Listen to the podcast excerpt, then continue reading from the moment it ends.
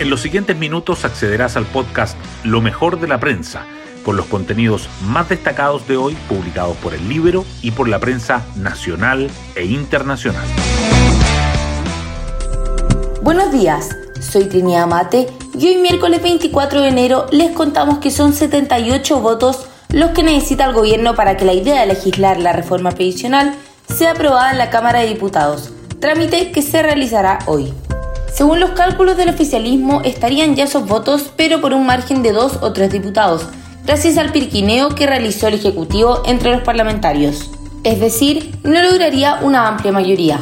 Lo que está en duda es cómo le irá la moneda cuando se pase al fondo de la tramitación, pues muchos parlamentarios no comparten la fórmula del proyecto sobre cómo distribuir el 6% adicional de cotizaciones. Hoy destacamos de la prensa.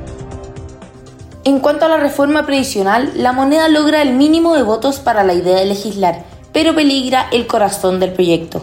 Aunque la bancada de demócratas puso en duda su respaldo, el gobierno ya contaría con una base de 79 diputados para que la iniciativa sea aprobada en general durante la votación de hoy en la Cámara. Así evitaría un revés como el que sufrió en marzo del año pasado con la reforma tributaria. Sin embargo, varios legisladores han advertido que apoyarán la idea de legislar pero no acompañarán la fórmula para distribuir el 6% de cotización adicional. Cuestionan uno de los ejes del proyecto de cumplimiento tributario y anticipan un difícil trámite.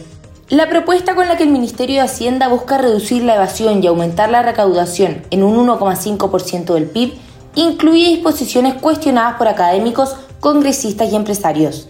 La lista incluye la flexibilización del levantamiento del secretario bancario, la creación de la figura del denunciante anónimo y la posibilidad de que el Servicio de Impuestos Internos aplique la norma anti-elusión. La amenaza del Partido Comunista por la revocatoria de las pensiones de gracia entregadas en el estallido enfrenta al oficialismo.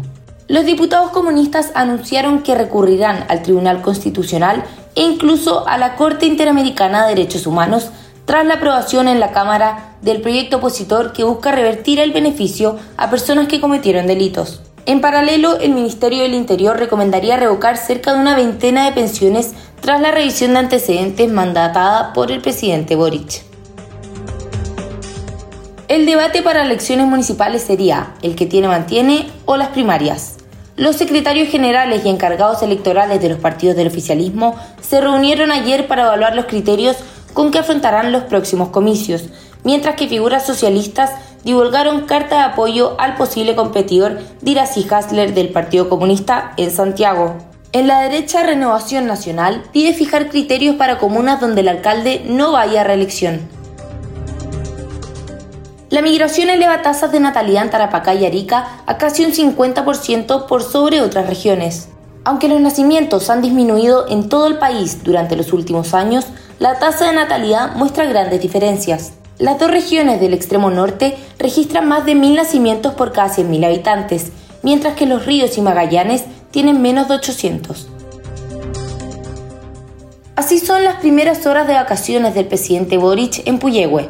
El mandatario aterrizó la tarde del lunes en el aeropuerto de Osorno y desde allí se trasladó hasta un lodge en el kilómetro 58 de la ruta 215, que según conocedores de la zona es propiedad del ministro de Hacienda, Mario Marcel. La alcaldesa de Puyehue intentó visitarlo, aunque sin éxito. Falabella anuncia el plan de inversiones más bajo en una década. La empresa de retail invertirá 508 millones de dólares este año, un 24% menos que en el 2023. El gerente general interino Alejandro González dijo que la reducción está en línea con nuestro objetivo de fortalecer la posición financiera de la compañía. Y nos vamos con el postre del día. Hay que invertir para ganar, dice Colo Colo con respecto a Arturo Vidal. El volante fue presentado oficialmente a los medios en el Estadio Monumental y comenzará a trabajar con el equipo hoy. Vidal, formado en el cacique, aseguró estar feliz de volver tras 17 años en el extranjero y adelantó el superclásico.